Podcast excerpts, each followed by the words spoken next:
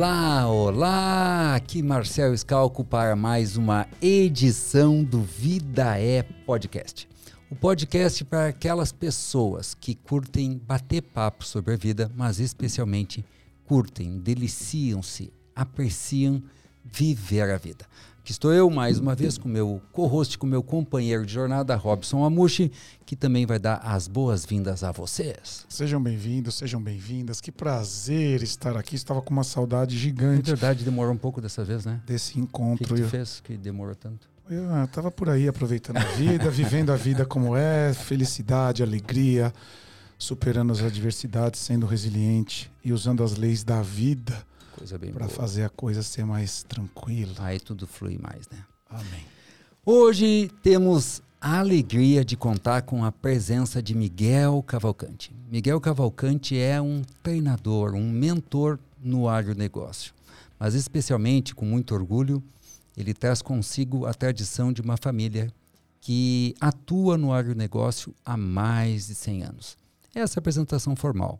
Para mim, o Miguel é aquele amigo de todas as horas, disponível para te dizer a verdade de maneira mais íntegra e genuína, desde que ele entenda que vai te fazer bem. Seja muito bem-vindo, Miguel Cavalcante, ao Vida é Podcast. Marcel, obrigado pelo convite. Uma alegria estar aqui. Amushi, que alegria estar aqui com vocês. Muito or- orgulho e felicidade. Que legal, cara. Tu sabe como as coisas funcionam por aqui, né? O Tô nosso pronto. esforço é para que seja um gostoso bate-papo entre amigos, entre pessoas que compartilham não exatamente da mesma visão de vida, mas vamos lá, dos mesmos princípios, né? Que curtem, que apreciam olhar para a vida, conversar sobre a vida, navegar, fluir pela vida. E a gente começa te perguntando: e daí, como vão as coisas? As coisas vão muito bem e estar aqui é uma alegria muito grande porque eu tenho aprendido com o tempo que eu chamo isso aqui, o que a gente está fazendo, de conversas desafiadoras. Uhum. que é uma conversa amigável, mas é uma conversa intensa, inteligente, e esse ambiente em que você está trocando com uma pessoa que você admira, que você gosta, que tem a contribuir, é o jeito que. É o melhor jeito que eu consigo fazer download do meu cérebro. Né? Tipo, eu consigo pensar coisas diferentes, que eu consigo acessar coisas que eu sei, que eu sinto e que eu acredito. E então tá aqui para mim é uma alegria muito grande de poder. Vamos ver o que que esses dois caras vão fazer de download do meu cérebro hoje aqui. Vamos puxar coisa boa. Tu sabe que tu, tu está falando, e, e isso é um aspecto interessante. A gente está aqui para bater papo, já vou começar, né? É, eu não penso bem escrevendo. Eu escrevo bem, mas eu não faço bons downloads do meu cérebro, ou do meu sistema, ou do meu espírito escrevendo. Eu faço melhores downloads é, falando. Inclusive, esse conceito de vida é, ele saiu no meio de uma, de uma fala. De uma fala. de meio de uma fala. E essa fala é tão bonita, tão bonita, que eu, eu na hora fiquei completamente emocionado. Como tu funciona melhor? Eu também estou falando, eu me conecto a essa fonte, a esse algo maior que me traz palavras que às vezes eu falo, nossa, que lindo isso, de onde eu tô tá chegando. Mas eu comecei a assistir minhas lives e meus vídeos, que eu não fazia isso. A gente tem um receio, às vezes, de assistir nossas coisas. Eu comecei a assistir e aí sim eu comecei a ter mais Ah, prazer em escrever aquilo. Então eu assistia aquilo e falava, que legal, deixa eu pôr no- no- na caneta, e aprendi lá no Lei das Leis da Vida, Sem pensar. sem pensar. Então Isso. assistia e escrevia. E está sendo maravilhoso para mim. Em breve a gente tem novidades aí em um novo livro. Mais um livro, né? Puxa vida. Mas e tu, como é que funciona melhor? Além de desse ambiente de bate-papo, assim, a produção mesmo, como Esse, assim, sem. é, conversando com outra pessoa que tem a trocar, é de longe o melhor jeito. E tem também ambientes que fazem ficar melhor ou, ou pior. Por exemplo, viajar de carro é excelente para você conversar. é porque maravilhoso. você tem. Você está todo mundo acordado ali, né? Focado, você está dirigindo, então o seu cérebro está atento, mas está gastando uma parte que não gasta para conversar. E você não tem interrupções, não vão chegar pessoas, meio que você não vai ficar no celular e tal. Você dá uma relaxada Dá uma também. né? relaxada. Melhor que viajar de carro, andar a cavalo. Pertinho da cavalo. Fazer uma reunião andando a cavalo é incrível. Incrível, incrível, incrível.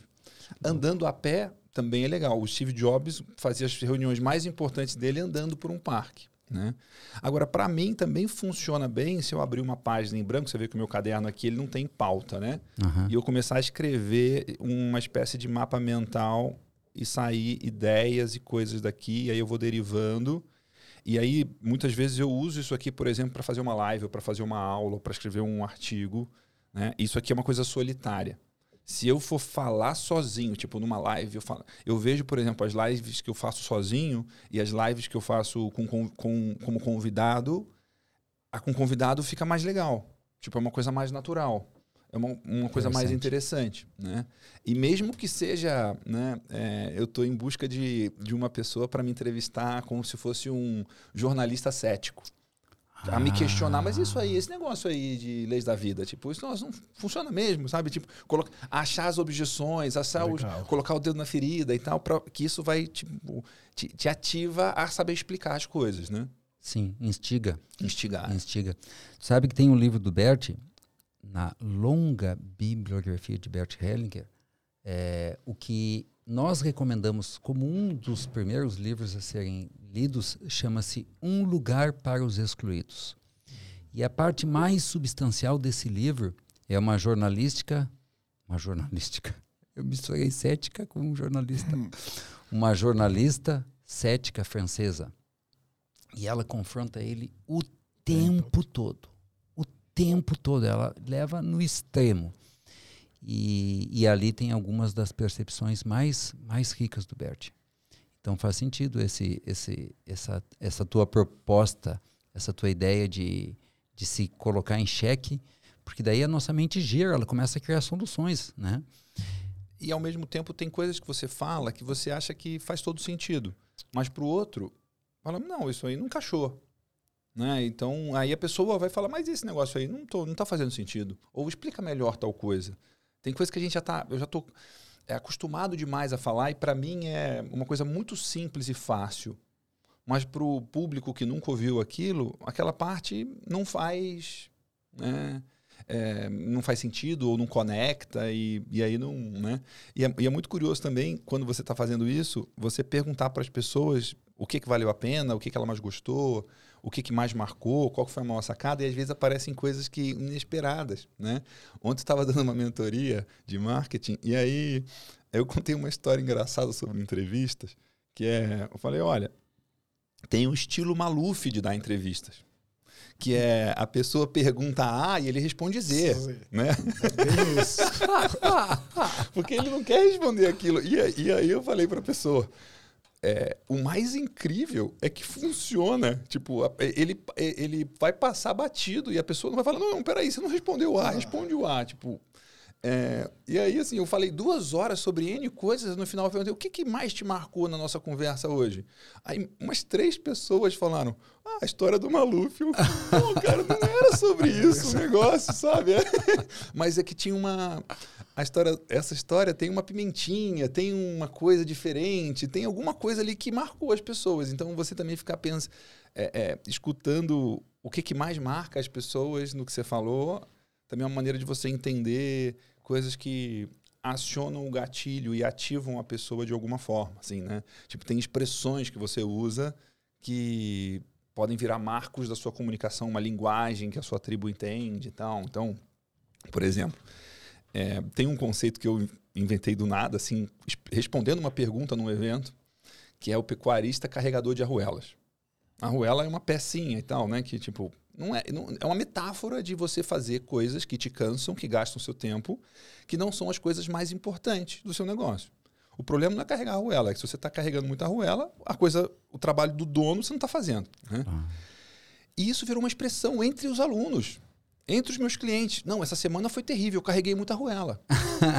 isso em outros ambientes, cara, tipo, ah, ficaram loucos, que negócio aí de carregar a arruela. Então, mas entre a turma que entende isso, é tipo, olha, essa semana eu não fui produtivo, não consegui fazer atividade de alto valor, eu me ocupei com coisas menores, né? Então você também achar esses, essas expressões e a maneira de você... Isso facilita muito a comunicação. Exato. Porque você cria ali uma né? linguagem. Essa né? linguagem, Cria uma né? linguagem. E a gente. E aí eu tô, tô falando aqui, tô lembrando de umas coisas muito malucas, que é. Uma vez eu vi uma palestra de um cara falou assim: a gente dá significado para as coisas sem nem, que, que não tem nenhuma razão lógica. Dar um exemplo que, que esse cara deu. No Brasil, se você falar para uma pessoa que ela é um chuchuzinho, é um baita elogio. Mas chuchu é a coisa mais sem graça do mundo. Não Ainda tem assim- gosto, não ainda tem. assim. Só que aí, se você for na Argentina e falar chuchuzinho, tipo, meu, nada. Tipo, você traduzir literalmente ou, ou em inglês, não, não tem, né? E, e aí, tipo, na Argentina parece que é uma outra verdura que também não tem nada a ver. Tipo, você é uma alface. Tipo, Não, tipo, não- sabe? Tipo, e aí a gente. Chuchu é, é bom, né? Então. Não tem gosto, não é que é uma, uma fruta exótica, deliciosa. Não, é um negócio que não tem gosto, né? Então, é, é engraçado como a gente dá significado para coisas que... Não quero debater contigo, porque para mim chuchu tem gosto, é bem bom. É Mas bom. aproveitando esse Com tema, molhos especiais e, tipo, ele é um substrato para você colocar molho, né? Mas tipo, é tipo aproveitando- peito de frango, assim, aproveitando sabe? esse tema do agro, acho que é legal a gente oportunizar que as pessoas te conheçam um pouquinho mais. Né? Tá bom. Que, que aconteceu na tua jornada que tu vindo do agro, eh, tu não ficaste eh, tipicamente né, eh, no agro, né? Não ficaste tipicamente, que eu digo é lá na fazenda, plantando, tá, tá, tá, tá. O que, em que momento a tua vida tomou esse rumo da mentoria, da consultoria, do treinamento em agronegócios? Conta aí para nós o que aconteceu. Puxa, que legal. Tem tanta coisa que acontece, né? Primeiro, assim, que eu acredito que todo mundo tem várias camadas. Que você gosta de várias coisas e você pode explorar várias coisas na sua vida. E quando você me perguntou de onde eu era, eu respondi que eu sou brasileiro, né? Porque é, o meu pai é pernambucano, a minha mãe é carioca. Eu nasci no Rio de Janeiro. No início, na primeira infância, morei na fazenda em Goiás, depois em Goiânia, depois eu voltei para o Rio, depois eu morei 20 anos em Piracicaba, agora eu moro em São Paulo. E nos Estados Unidos, quantos? Eu morei um ano nos Estados Um Unidos. nos Durante Estados a faculdade, Unidos. ganhei uma bolsa para morar no Arizona, que é um lugar totalmente diferente. Nunca imaginei que ia morar num deserto. Né? Então, situações e lugares diferentes, Pessoas diferentes. pessoas diferentes, encontros que você, tipo, né? Ao mesmo tempo, uma curiosidade muito grande por N coisas. E eu entrei na faculdade em 97. Eu me formei em 2001. Quando eu entrei na faculdade em 97, estava começando a internet no Brasil. No, em- no Rio de Janeiro tinha BBS, aqui em São Paulo também tinha. Mandic. Mandic, né? Tinha. É, é, isso Eu sou dessa época É aí. velho, hein? Aham. Mandic Eu me é- formei, em no- é, saí do colégio em 96, fiz engenharia civil em 97 também, por isso que eu lembro. Ah, eu senti, gente é do mesmo ano, mais ou menos. Rapaz, eu Ah. sou velho, eu tava formado já. Cara, no- é muito louco. Em 96 eu tava casando. E eu já tinha feito duas faculdades, pós-graduação e curso técnico. É muito Você tá bem conservado, isso, esse é o ponto. Tô bem cuidadinho, né? Apesar da barba branca. Vamos lá, voltando. Mas aí, em 97, estava começando a internet. Então, eu, eu tinha interesse por isso. Então, eu tinha, tinha em 95, 96, tinha uma revista no Brasil que tinha a listagem de todos os sites brasileiros e não gastava a revista inteira. Eram algumas páginas da revista para dizer quais os sites existiam no Brasil. Nossa. E, e eu me- achava aquilo interessante e tal. E, né, assisti uma palestra do cara desse, desse dono dessa revista, que era um pioneiro da internet no Brasil e tal. Bom, aí eu me interessei. Quando eu fui para Exalc, em Piracicaba, na primeira semana, eu fui no departamento de informática, que tinha computadores jurássicos, fazer meu e-mail. Fui lá fazer meu e-mail, quero ter um e-mail. Porque eu- tinha visto um amigo meu, que era um, um ou dois anos mais velho que eu, que tinha entrado na PUC do Rio de Janeiro, e eu tinha ido lá na PUC ver a tal da internet. E aí ele me mostrou um computador, tela verde, que você escrevia um texto e chegava lá nos Estados Unidos. Então você mandava cartas eletrônicas automaticamente. O que já era um absurdo. E era uma coisa incrível aquilo. XTAT. Incrível. Pô, o telefone funcionava muito mal naquela época. Você pegava o telefone e esperava dar sinal. Sim. Né? Tipo, quem não tem a nossa idade não sabe o que, que é isso. Não, é, é, você dava trote, porque você ligava, você a pessoa não sabia de quem quem estava ligando, né? Tipo, um monte, um monte de coisa nesse sentido. Então, tem uma coisa de momento. Eu, eu entrei na faculdade em 97, eu me formei em 2001. Dez anos mais novo ou dez anos mais velho, talvez eu não tivesse esse mesmo momento de estar vivendo aquele início de um negócio. Né? Então teve muito esse. E aí eu fui para os Estados Unidos em 99, eu ganhei uma A bolsa. tua graduação é... Foi em quê? Foi em agronomia. Agronomia. Agronomia. No, no meio do terceiro ano, eu ganhei uma bolsa para ir para os Estados Unidos. Aí eu fui para os Estados Unidos, cheguei lá, tinha internet banda larga, de graça, no laboratório de informática do campus, e tinha um, inúmeros lugares que tinha internet banda larga de graça. Uau, um contraste. O contraste com o Brasil, ao mesmo tempo que toda a minha vida no Brasil, eu podia mandar carta, ligar era muito caro e ruim, ou eu podia mandar e-mail. Então a minha vida durante um ano, e-mail era um presente. Eu mandava e-mail para os meus pais, eu mandava e-mail para os meus amigos, eu trocava e-mail com as pessoas e era legal, tipo, receber o e-mail, tipo, você checava e-mail duas vezes por dia e tipo, nossa, tem um e-mail de alguém aqui, tô lendo, vou responder e tal. Era muito legal receber um e-mail naquela época. Tinha o efeito da carta, né? E eu também vi esse, esse tempo na frente da internet e tal, e lá tava bombando esse negócio, né? Investimentos e tal, foi a primeira grande onda da internet. Quando eu voltei, e aí, tipo, Nessa época não tinha CQ, MCN, né? E- esse aqui, MSN, aqui, MSN? MSN eu acho que tinha. MSN e ICQ. Foi, O o IC ICQ foi o primeiro, o MSN veio bombando depois. Isso aqui, é mais ou menos Pra nessa quem não está entendendo, aqui era um, O um WhatsApp da programa época. de, de mensagem. de mensagem. Mensagem automática, mas do É. computador No só. computador. É, de texto. Não tinha, De não tinha texto. smartphone. Não tinha smartphone, O- o- tinha o- telefone. O iPhone é de 2007. Uhum. Né? Então tá muito antes, muito antes disso. Então tem esse, esse momento. E aí, quando eu tô me formando, eu, no último ano de faculdade, eu resolvi fazer um jornalzinho de pecuária, que chamava Carne News. E aí um cara que era 10 anos mais velho que eu na, na Exalc, que já era formado, já tinha empresa e tal, vê esse jornalzinho, liga na República, que eu morava numa República com mais 12 pessoas, a maior bagunça que você pode imaginar, a coisa mais legal do mundo ao mesmo tempo. É, liga na República, deixa um recado escrito na lousa.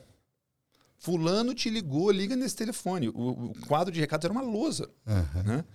É, o meu apelido na Exalc é Ribamar, né? Então, em Piracicaba todo mundo tem apelido, né? Ribamar ligar para Marcelo, telefone tal, tal, tal. Tipo, escrito na lousa com giz.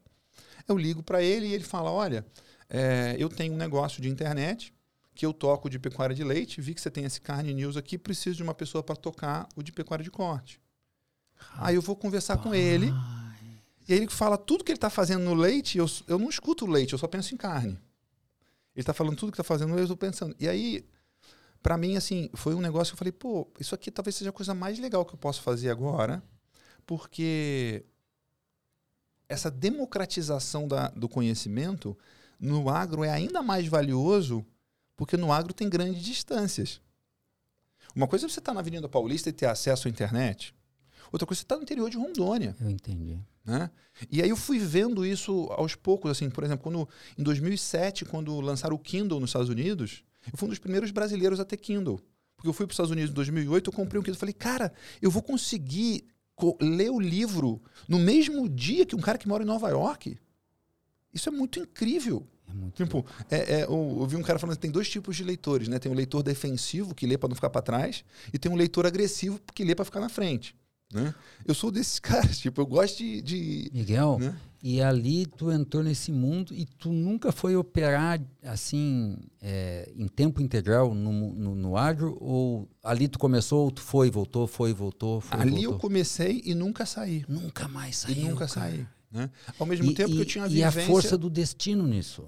É, tipo, Meu total. Deus! Foi, é, foi uma sequência de sortes e de acontecimentos e de acaso. Alguém podia ter ido lá na lousa e E apagado apagado. a É eu mensagem falar. e eu nunca ia ligar pro cara. Que foi meu sócio por 10 anos, é meu amigo até hoje. Que maluco. Né? E ao mesmo tempo eu tinha visto uma palestra dele cinco anos atrás, na primeira semana de graduação, que ele foi dar uma palestra para os alunos, para os bichos, de experiência profissional. E eu, caraca, legal esse cara aí e tal. Fala, Sérgio. Pode falar. Não, não, eu, dei, eu fui mandar uma tossidinha aqui para não Ah, sair. tá não. tudo bem, tá tudo bem, a gente segue. Podcast ao vivo. É, não tem. Eu, eu achei que o cara não estava gostando do que eu estava falando. não, tava tá demais. Ô, Miguel. e legal, eu entendi. Aqui tem a força do acaso, mas aí me, me surge uma, me surge algo assim, ó. É, tu vem de uma família, vou, vou usar a expressão do agro, há mais de 100 anos, agora mais de 100 anos, e aí tu deriva, tu não sai completamente, né? Passou em algum momento, eu quero te fazer duas perguntas em uma. Algum momento um, pá, mas eu não estudei para isso, eu estudei para isso. Tem pessoas que pensam, né? Eu sou advogado, Eu sou administrador de empresa, que conversa um pouquinho com o que eu faço hoje, mas também não é muito. E eu sou técnico em pecuária. E hoje a parte substancial da minha vida é, é, é comportamento humano. Né? Mas nunca me passou, eu estudei, eu vou perder esse conhecimento. Também não estava perdendo conhecimento. Mas, enfim, não é a carreira padrão de quem faz agronomia. Esse é um aspecto. Tu contigo mesmo. Cara, eu não quero perder esse conhecimento aqui, se rolou isso. E se rolou alguma dificuldade, com a família, com a expectativa da família de passar a fazenda, de passar os negócios da família. Como se isso aconteceu contigo ou não? É, esse negócio de pensar, eu não estudei para isso, eu nunca pensei isso.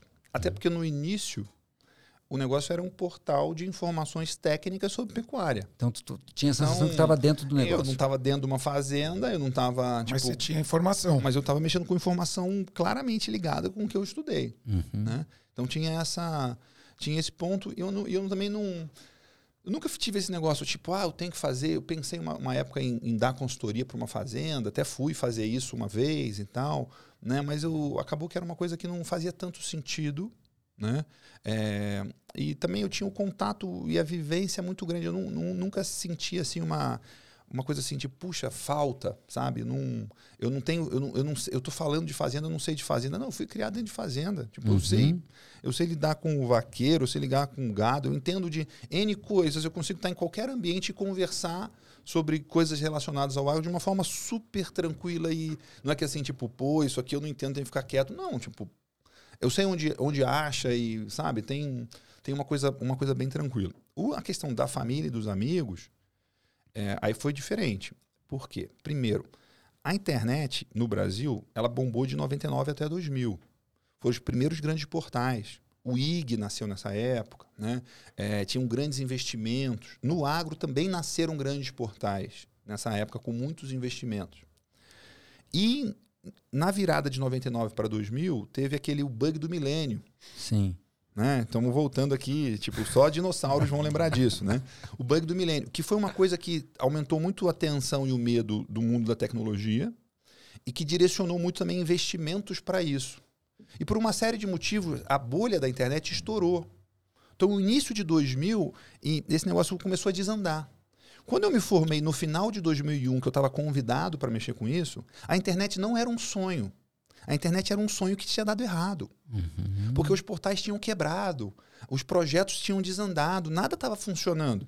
Não era uma coisa que, ah, você está entrando no novo Google. Não, tipo, era um negócio, cara, isso aqui, negada viajou e não existe e não funcionou, né? Ao mesmo tempo que você pensar em fazenda, fazenda é a coisa mais tangível que existe. Totalmente tangível. É gado, é terra, é trator, terra. é tangível 100%. E aí você fala pro seu pai, para sua mãe, para os seus amigos, que você vai trabalhar com internet, você vai vender fumaça. Né? Não, nem fumaça tem. Né? O cara não pega em nada. Então eu lembro a frase do meu pai, tipo, falando, pô, esse negócio você vai mexer aí é legal, mas é, é tão etéreo, né? Porque é etéreo. E é verdade. É. Tipo, comparado com uma fazenda, é, é, assim, são os dois extremos. Né? A fazenda, o tangível, e a internet, Ô, o Miguel, etéreo. Deixa, deixa eu enxergar isso, curioso. Nesse momento vai falar com teu pai, está lá o teu pai. Nesse momento, ele cuidava de uma fazenda? Sim, a fazenda dele. A fazenda dele. E os teus irmãos? Meus irmãos são mais novos. São quantos? Quatro irmãos. Tenho dois irmãos e duas irmãs. A gente tem cinco filhos. Isso te ajudou um pouquinho. Porque, não, porque os meus, cinco, meus outros irmãos, nenhum foi para esse lado. Nenhum foi também. Nenhum mas a, nesse lado. momento teu pai não sabia disso. Não, porque eu estava me formando e era mais velho, os outros, né? Mas a gente já tinha indicações. Já tinha, eu acho que nenhum ia virar, não. É. Né? Só para entender o contexto. Mas então... o meu pai também é super jovem, né? Meu pai, eu, eu, quando eu nasci, meu pai tinha 24 anos. Hum, então, estava me formando com 23, meu pai não tinha nem 50 anos. Né? Então, ele estava de boas ainda. Estava de boa, não tinha uma coisa de ah, continuidade, sucessão, assim, no sentido de meu pai está na flor da idade quando estou me formando. Uhum. Então não tinha esse essa demanda de, de como fazer. Tá, assim. Já me citei, aí tu foi lá, ele disse, isso é meio etéreo. É meio etéreo. Né? E aí, como é que tu lidou com isso? Foi mais dele, foi mais da mãe, foi dos dois, foi dos amigos? Como é que foi esse, esse contrafluxo, vamos dizer assim? Olha, é uma coisa muito curiosa isso, porque eu, eu, tipo, quando você é recém-formado, você morou numa república em Piracicaba, você é solteiro, não tem filho, não tem um peixe beta para criar, eu era muito barato.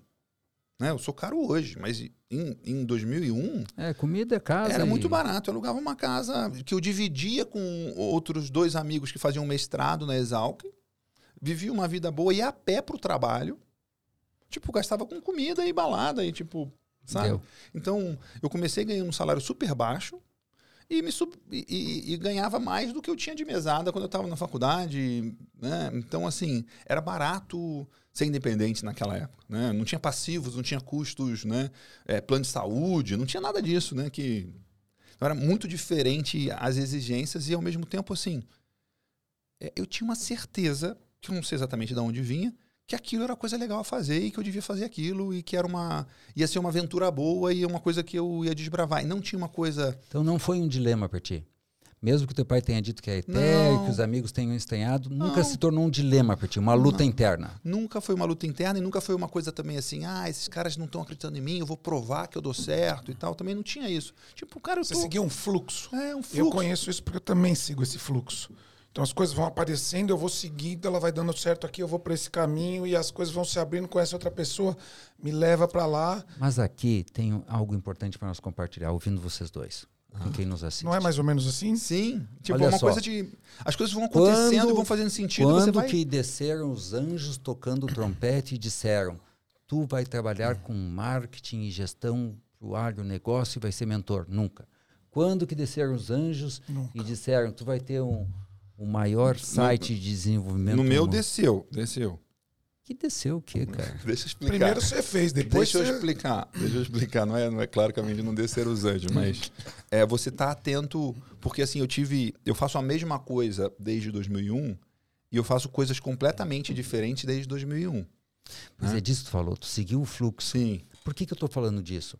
Cara, vam- vamos pegar o meu ponto, né? Técnico em pecuária, advogado, pós em marketing, mas um marketing totalmente defasado, que eu nem sei mais se eu sei aquilo. Graças a Deus você esqueceu. Cara, eu fiz uma pós-graduação. Olha, cara, eu tô, tô impressionado aqui. Eu fiz uma pós-graduação em 1993, cara. Você fez com 13 anos, você fez a pós-graduação? Rapaz, eu tenho 50, meu. E hoje eu trabalho com 50, desenvolvimento mas com tudo funcionando. É. É, Forte. É, a camisa do Porto, Porto Seguro, né? Tipo, tinha, um, tinha um E- senhor no meu prédio que tinha essa camiseta. E, Só que eu e tinha o uns que eu, 70. que eu quero, quero compartilhar com as pessoas é que nesse exato instante tem muitas pessoas nos assistindo, tu que está nos assistindo, está em busca do tal propósito. Porque é, é verdade que todos temos um propósito, que todos so- somos feitos de alguns talentos para fazer alguma coisa, temos algumas habilidades, uns têm várias, tem que escolher. Mas o que me dói, o que me preocupa é a preocupação que as pessoas têm em saber qual é o seu propósito. E sim, tem recursos para isso. Dá para fazer aquele teste lá do Gallup. Descubra seus pontos fortes. Descubra seus pontos é fortes. Dá para fazer o DISC, dá para fazer teste vocacional, dá para fazer tudo isso. Ainda assim, eu não encontrei nada mais poderoso do que colocar-se em movimento, Vida é movimento, né? vida em Vida é movimento, e seguir o fluxo. O que que tu fez? Cara, tu fez o jornalzinho, tu não tava com uma intenção. Tu não tava nada. Aí o cara te chamou, tu não te perguntou, ah, vou, não vou, tu só foi. Vou lá conversar. Vou lá, tu aceitou e tu foi indo, foi indo. O Robson, seguindo um pouquinho a história do Robson, estava lá se debatendo com as questões da vida dele, foi parar no Tadashi, fez o treinamento. Cara, é isso que eu quero para minha vida. Foi. Quando ele pensou resiliência humana, ele estava na praia. Ele não pensou, vou fazer o maior site de autodesenvolvimento, eh, de autoconhecimento do Brasil com o Instagram com 12 milhões de seguidores. Ele só fez. E aí vai descobrindo. E, E, e eu, fez porque teve um ímpeto de que vai ser legal, né? E Tudo isso que vocês estão falando vem uma frase do Resiliência Humana. Conheça pessoas diferentes. Perdão que eu tô. Horrível Hum. isso, vou mandar cortar. Tá bom, desculpa, então vamos começar de Tem uma frase na Resiliência. Humana que fala assim: conheça pessoas diferentes, cidades diferentes, religiões diferentes, idiomas diferentes. Claro, e cara. siga a vida em movimento, que as coisas vão se abrindo. Vão se Porque você vai pegando um pouquinho de cada, vai tomando aquilo como quem preenche o seu coração. Propósito, se a gente for pensar, é colocar amor naquilo que a gente faz, dentro das nossas habilidades, como o Marcel falou, e a vida se abre para você encontrar o seu caminho. Vai se mostrando. E, Ah, e, e aí tem, você está falando de conhecer pessoas diferentes. Em, 2007, em 2000, e- de 99 para 2000 eu morei nos Estados Unidos. Em 2007 eu voltei dos Estados Unidos para dar uma palestra. E eu cheguei lá e falei, eu sou um idiota, tem sete anos que eu não venho para cá. Eu tenho que vir todo ano para cá, que isso aqui é uma aula de marketing, um MBA e tal. Aí eu criei um plano de ir todo ano para os Estados Unidos. Aí em 2008, eu falei, eu vou criar o MBA do Miguel. Que esse negócio de pessoas diferentes. Falei, a GV tem um MBA com um monte de aluno. O meu, meu MBA vai ter só um aluno, vai ser eu mesmo. Aí como é que vai ser meu MBA? Vai ser, eu quero ler 24 livros por ano, escolhidos a dedo. Eu quero conhecer 25 pessoas diferentes, novas, por ano. É porque não é 24. Porque eu coloquei Tu número. escolheu 25, É, tá o bom. MBA é. É um mais. O MBA é meu, né? Tipo, Um- é- se você quiser, você faz o seu com 24. Então. É um a mais, é porque um a mais É. que 24 livros. O próximo item é 26. E, não, o outro próximo é dois. Fazer Dois. dois. treinamentos fora do Brasil de temas relacionados com o meu grande tema do ano.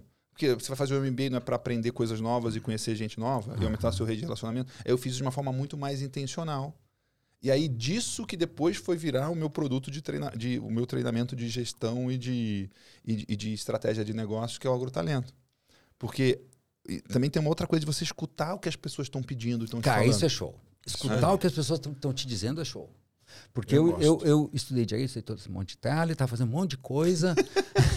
e aí, lá pelas tantas, uma cliente, cara, nem sei se ela sabe, acho que eu já disse isso para ela. Era, era gerente da Caixa Econômica Federal em São Borja. E ela recebeu o trabalho de consultoria e outro, e outro, e viu palestra, e aí foi ver um curso de desenvolvimento humano. E ela disse assim: É isso aqui, Marcelo. É isso aqui que tu tem que fazer. E eu não fiz imediatamente, mas eu não esqueci, cara. Eu não esqueci. E a vida vai dando volta. E a vida vai E, dando e aquilo volta. vai trombando com você e tipo, E cadê aí- que você vai trazer de aí- volta isso? E, né? aí, e aí depois eu vou aos Estados Unidos falar com a Susan Kerr e ela diz, sinta seus sentimentos. E aí eu vou sentir os sentimentos eu digo, cara... a- E eu já tinha feito Sociedade Brasileira de Dinâmica de Grupos que leva ao encontro dos sentimentos. Eu digo, cara, é isso aqui. É Então a isso. gente, a gente luta, a gente luta contra a nossa natureza. Nós temos uma mente que idealiza o que é o certo. Por exemplo, eu fiz a faculdade de medicina, eu tenho que ser médico. Né? É só uma idealização. Quando às vezes não é isso. Um, um dos nossos principais professores do Décio é médico e é constelador hoje. É, E ele fez medicina, ele fazia operações cerebrais em criança.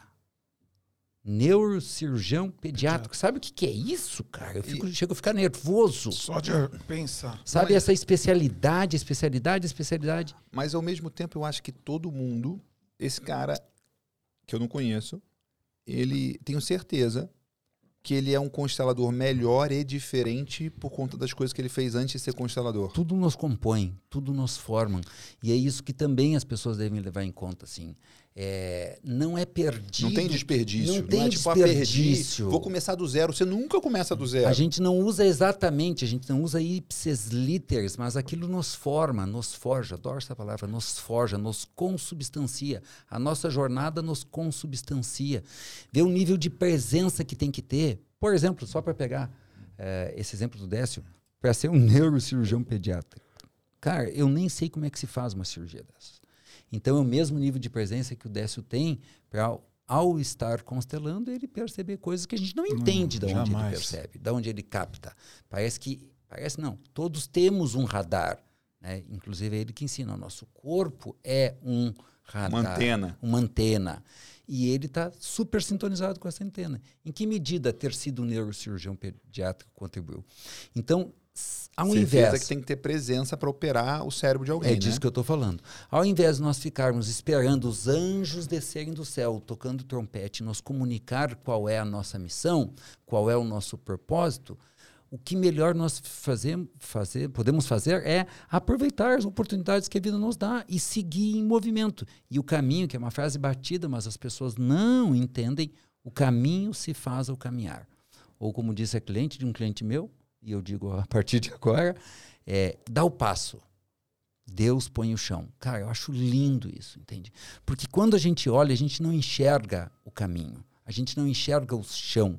A gente quer ter a mais absoluta certeza, a mais absoluta convicção de que é aquilo e aquilo vai dar certo, vai nos fazer feliz e rico.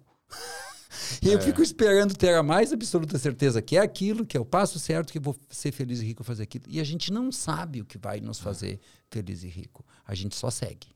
E você é, fez direito, né? eu dava palestras, eu era um especialista em mercado do boi, mercado de bezerro, mercado de carne, em exportações, em tendência da pecuária. Eu já fiz dezenas e dezenas de palestras sobre isso nos mais diferentes lugares do Brasil e fora do Brasil. Essa era a minha especialidade. Era contratado para fazer isso, era bem pago para fazer isso. Aí, só que eu conheço muita gente do meu mercado. As pessoas me conhecem, as pessoas gostam de mim. As pessoas me ligavam e falavam, falavam sempre a mesma frase. Só mudava o final. Miguel, você conhece um cara bom para. E aí ele falava o cargo que ele estava procurando. Gerente industrial da minha fábrica aqui em Goiás. Seu gerente comercial no Mato Grosso. Seu gerente desse, dessa fazenda, desse confinamento. Isso é isso. Tipo, e aí a frase era sempre essa: Você conhece um cara bom para. Quando eu vi isso, eu falei: Pô, caras bons estão em falta. Tem uma oportunidade aí. Caras bons estão em falta. Aí eu falei isso para um amigo meu. Ele falou: Você vai montar uma empresa de headhunting, né, de contratação e tal? Eu falei: Não, porque eu não sou hunter, eu sou farmer. Né? Eu não sou caçador, né? eu sou produtor. Então eu vou fazer um programa que vai formar caras bons. Vou produzir. Legal. É, vou produzir caras bons.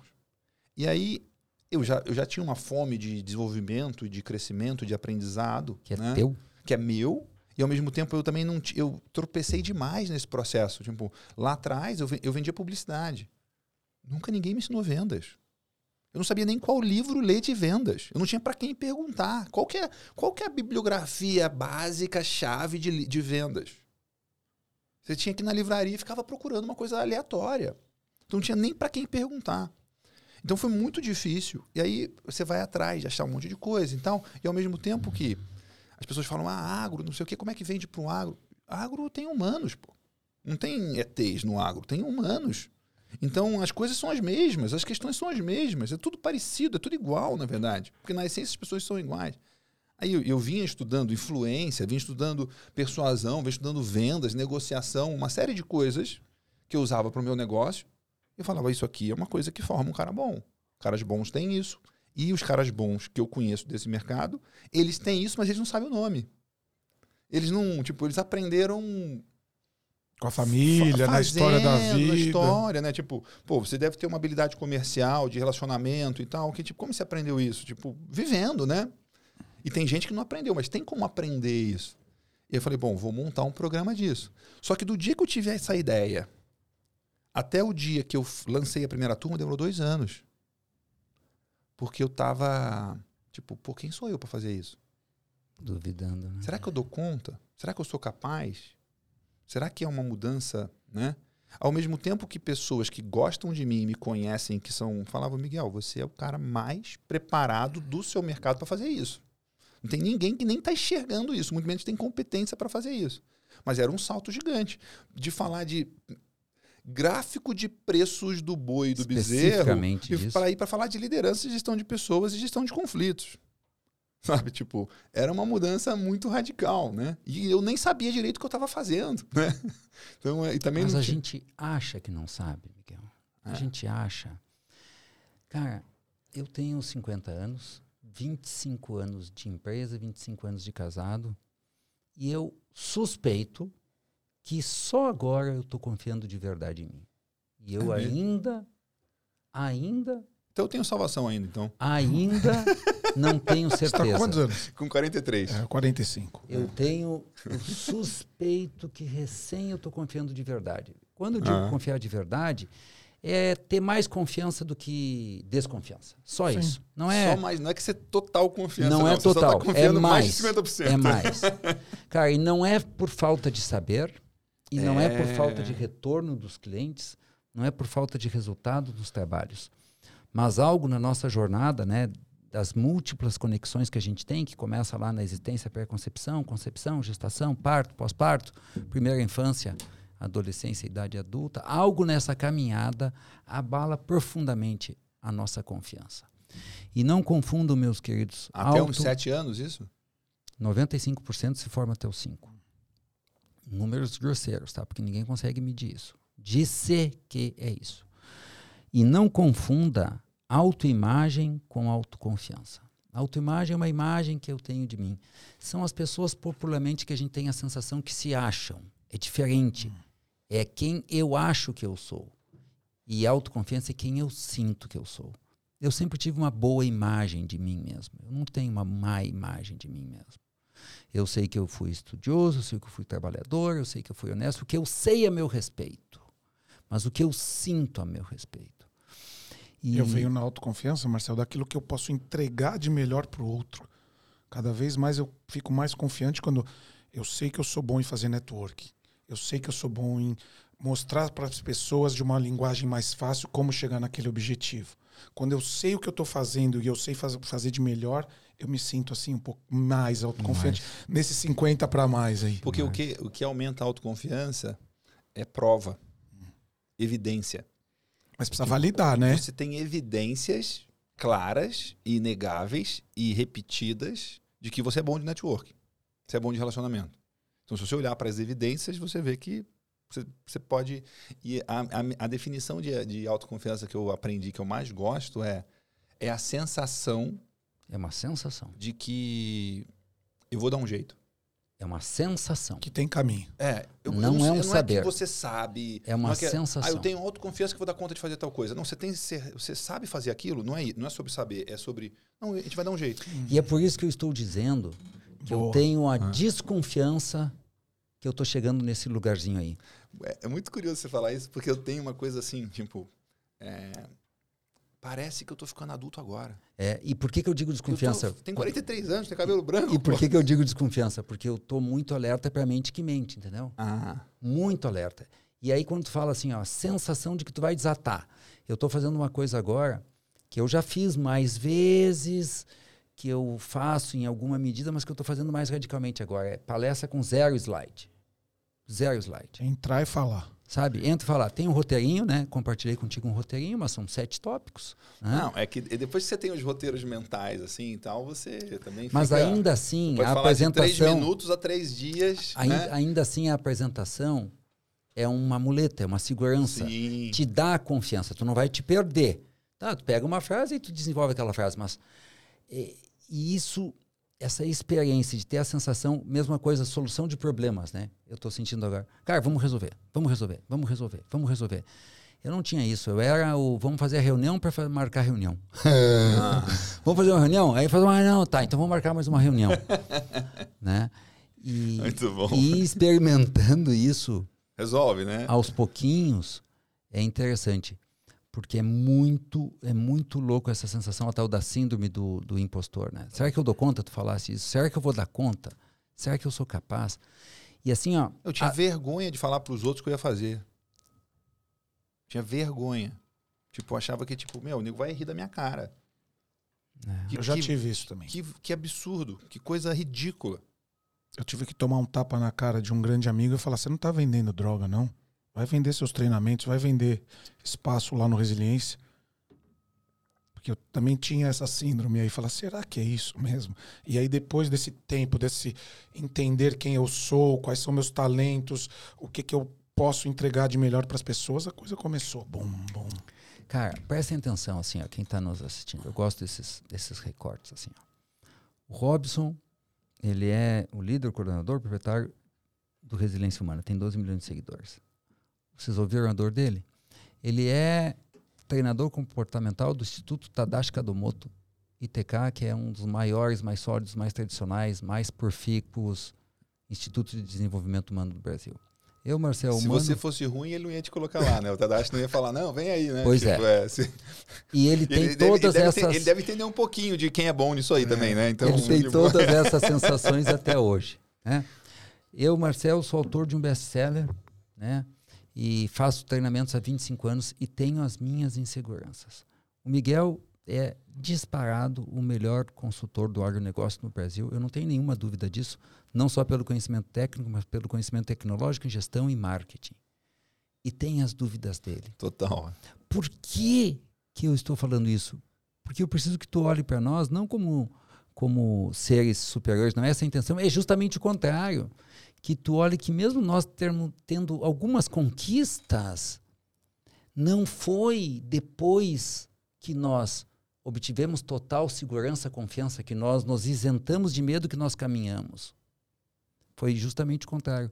Foi o caminhar o passar pelos túneis de medo, os túneis de, de insegurança, os túneis de incerteza, os túneis de angústia, que foi nos dando musculatura emocional.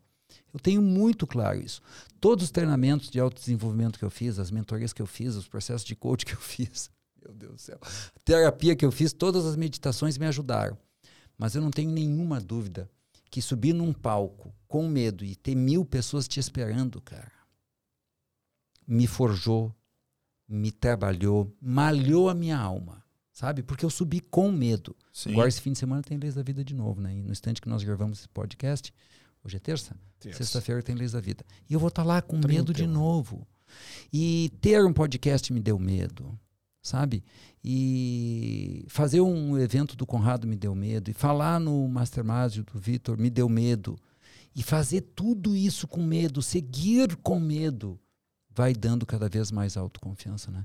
Porque tu ficou dois anos ali ainda lidando com o teu medo e depois dois anos depois quando tu me, colocou tu seguiu com medo se preparando, preparando que, assim, que, é. que, não é que é uma ele fez entre aspas para quem não viu, tá? que não é bem se preparando que é adiando é enrolando é enrolando, enrolando tava me enganando ali, né? né? é afiando o machado o machado é. já está afiado faz horas é. né e certamente tu foi e tu não tava não te sentia suficientemente preparado não. ainda eu né? gosto muito que o medo é um recurso de segurança.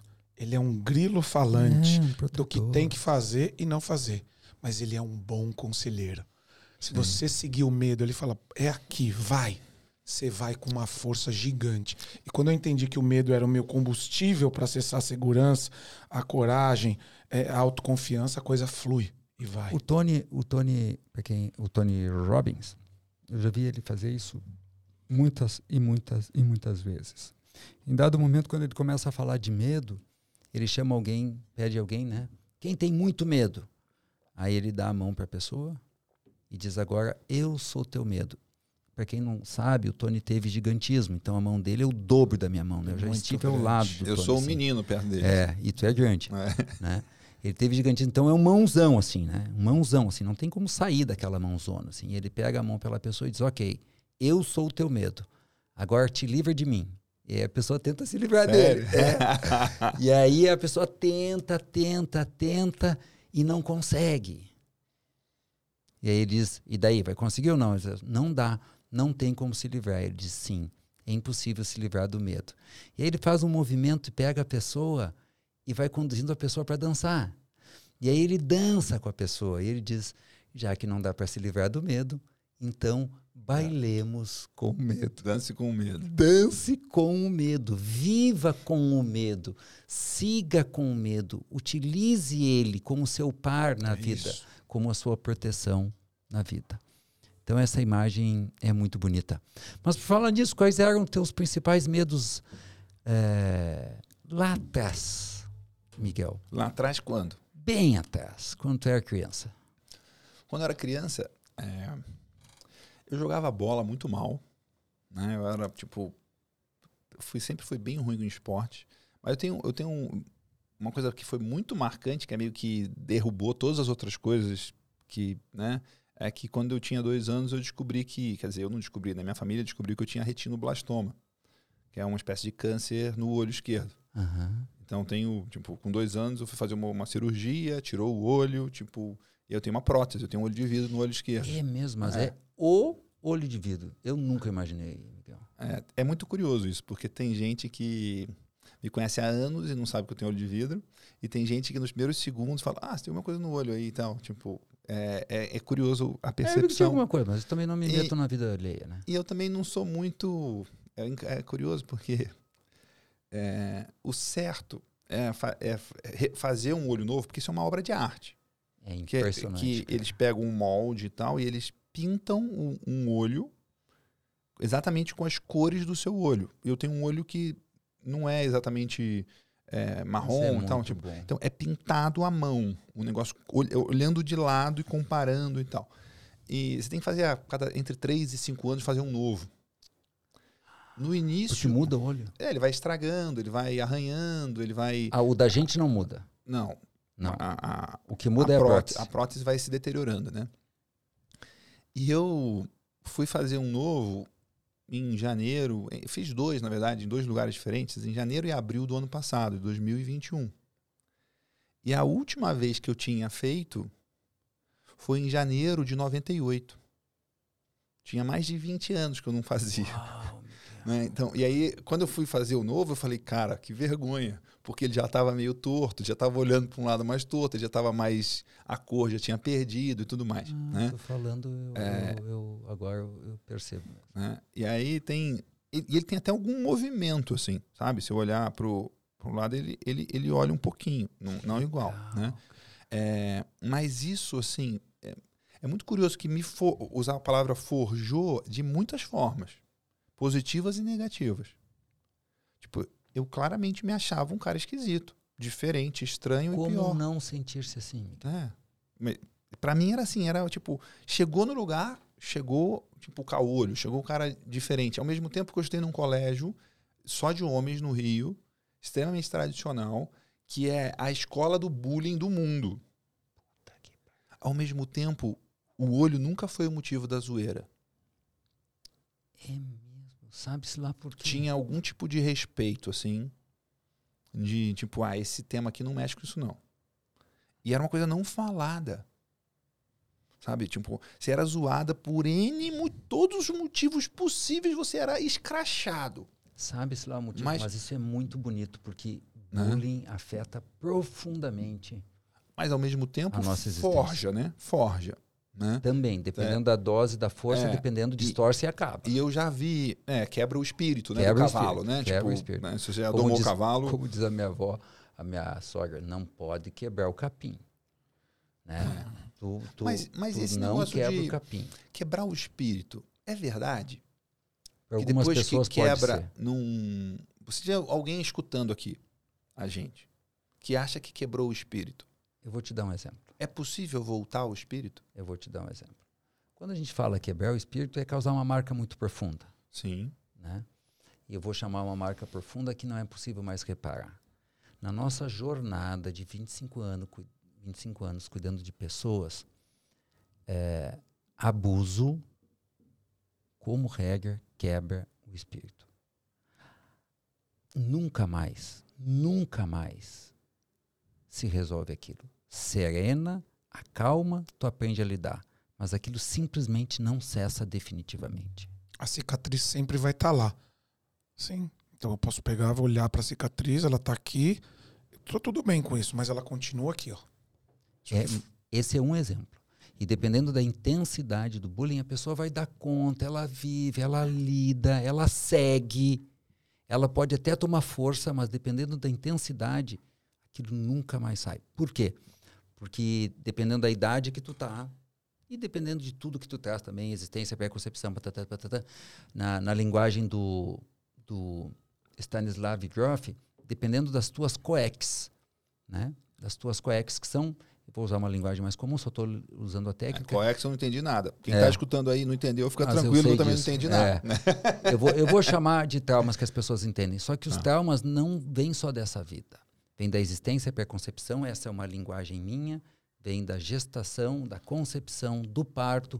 E conforme, se tu tem muitas coex de humilhação e de- vem um bullying muito forte, então reforça as coex, reforça os traumas que estão Só ocultos. reativa o que já existe. mais do que reativa, potencializa a Hum. tal ponto que depois pode ser que terapia ajude, que regressão ajude, que respiração holotrópica ajude, que é, hip- hipnose ajude, que uma constelação ajude, mas algumas coisas nunca mais saem. Por isso que a gente costuma dizer, Miguel, que a gente não é livre. A gente não é completamente livre. Que essa é a quarta lei da vida, né? Quem disse nós não somos livres é Bert Hellinger. E eu tentei expressar isso, as coex e tudo, tudo junto, na quarta lei da vida, a vida é conexão. Somos determinados. E aí é quando quebrou e acabou. Mas vejam bem, quando quebrou o espírito, quebrou o capim, não é que a pessoa não tenha mais chance na vida. Mas aquilo Não. lá quebrou e acabou. Não restaura mais. Tu lida com aquilo. Tu maneja com aquilo. Tu segue apesar daquilo. Mas sim, é muito. Algumas dores são muito, muito intensas, muito profundas. e marcam-nos indelevelmente. Indelevelmente. E eu vou seguir nesse capítulo aqui, eu estou começando a fazer, não é uma campanha, eu estou começando a falar. Porque isso, deixa eu, porque isso é, isso é uma coisa, incomoda isso, né? Incomoda porque, porque a gente tem assim, a sensação que a gente você, perde a liberdade. É, eu não posso escrever minha história mais? Tipo, Pode, parcialmente. Tipo, é tipo um aleijado? Tipo, é, é, é tipo, é eu, como o olho, eu não tenho um olho, né? Só tenho uma prótese. E tu tá então... reescrevendo, mas essa tu não pode escrever mais. Eu não, não dá para ter um olho, não dá para falar, ah, eu quero é uma, ter o olho de é, novo. É uma não boa metáfora. É, é uma boa tem. metáfora. Eu nunca mais vou ter uma alma isenta daquele abuso, eu nunca mais vou ter uma alma isenta de todo aquele bullying avassalador. Nunca mais. É uma boa metáfora. E incomoda, Miguel. E incomoda saber de que incomoda saber de que o que nos ensinaram com o nome de livre-arbítrio existe, mas não é tão grande quanto nos fizeram acreditar ser. E para ter um contraste. A eu... cópia do livre-arbítrio foi boa. É. e para ter e para ter um contraste digital aí. e para ter um contraste eu chamei de nós temos sim o mínimo arbítrio só que se nós atuarmos sobre esse mínimo arbítrio nós temos a máxima vida vou assim chamar se nós, ao invés de ficar brigando com o olho de vidro, até eu quero que tu volte, porque eu vi tu fazer uma palestra, eu quero que tu fale um pouquinho mais disso, porque é muito bonito, Miguel, tá? Ah. Nós vamos dar um passinho atrás. Quero que tu fale mais da tua jornada com isso. É bonito isso. É. Se tu puder desistir de ter um olho íntegro, um olho orgânico, desistir. Se eu puder desistir que não tivesse acontecido aquele abuso. Se eu consigo me render que sim, eu sofrer bullying. E eu não ficar brigando, por que comigo? Por que, que meu pai não estava me cuidando? Por que, que meu pai me colocou naquela escola? Se eu não ficar lutando contra o que foi, é o primeiro grande passo. E eu posso ter uma vida muito saudável. Sim. Mas nunca mais eu vou ser um não abusado, nunca mais vou ser um não alvo de bullying, um não aleijado, um não. Tem uma frase que a gente não gosta muito, que é o passado é inevitável. E, é. e, o Tadashi fala: não existe borracha psicológica. É isso aí. Não existe borracha psicológica. Tu pode manejar com a dor psicológica, sim. lidar. Você tem uma mancha ali, você tem uma, tem uma, é. sim. E dependendo da intensidade, vão ficar macro, micro é. ou média sequelas porque, o resto da vida. Porque ao mesmo tempo, assim, eu vejo que tem maneiras de você fingir que está resolvido meio que na força bruta. Isso. E aí a, a, o estrago é ainda maior. É ainda você maior. Você fica arrogante, você fica um mala, ou você faz burradas maiores ainda. Repete. Repete, tipo... Teus filhos repetem também, é, porque vida é conexão e assim vai. Mas vamos dar um passinho atrás, porque eu acho que é bonitinho a tua jornada, como tu, nós estávamos falando do que foi a tua dor, né? E tu disse, Sim. pô, a dor das dores foi quando eu me dei em conta que eu uh, tinha uh, o olho. Como é que tu chama? Tipo, hoje eu tenho olho de vidro. Né? Mas, mas antes mas no tinha... início, eu, tipo, o que eu me lembro é que eu, eu, fiz uma cirurgia e tirei o olho. E aí no início não tinha prótese. Uau. Eu usava um óculos, uhum. que aqui era uma lente normal e aqui era uma lente leitosa. Só que não era nem é um óculos tipo o seu. Dá para ver o olho olhando por aqui. Uhum. Então eu me lembro de uma cena de uma prima minha, que é uma pessoa que, que eu adoro, que me adora, uma pessoa querida, amorosa, mas era uma criança da minha idade. Curiosa. Chegou numa festa, o que, que ela fez? Ela veio olhar de lado e, tipo, que parada é essa? Eu lembro dessa cena, tipo, dela olhando. Não, não tinha nojo, não tinha vergonha, mas, tipo, tipo, uma curiosidade, tipo, esse aqui é um bicho diferente, né?